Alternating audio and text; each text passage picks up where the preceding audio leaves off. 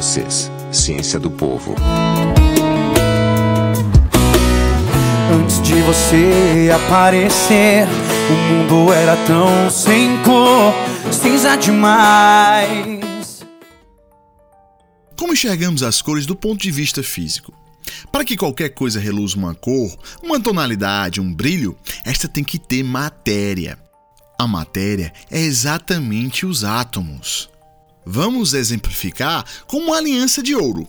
Aquele brilho dourado característico é exatamente a luz que bate nos átomos do anel, mais precisamente os elétrons mais externos do átomo de ouro, espelhando assim a cor dourada. Então, as cores são, na verdade, as interações dos elétrons com a luz, captadas por nossos olhos e processadas na nossa mente. Este processo pode ser aplicado a tudo, só pela coloração de algo podemos saber a sua composição. Não é à toa que a humanidade sabe que o Sol, por exemplo, é composto predominantemente de hidrogênio e de hélio. Pois é, até mesmo nas cores o conhecimento pode ser amplo.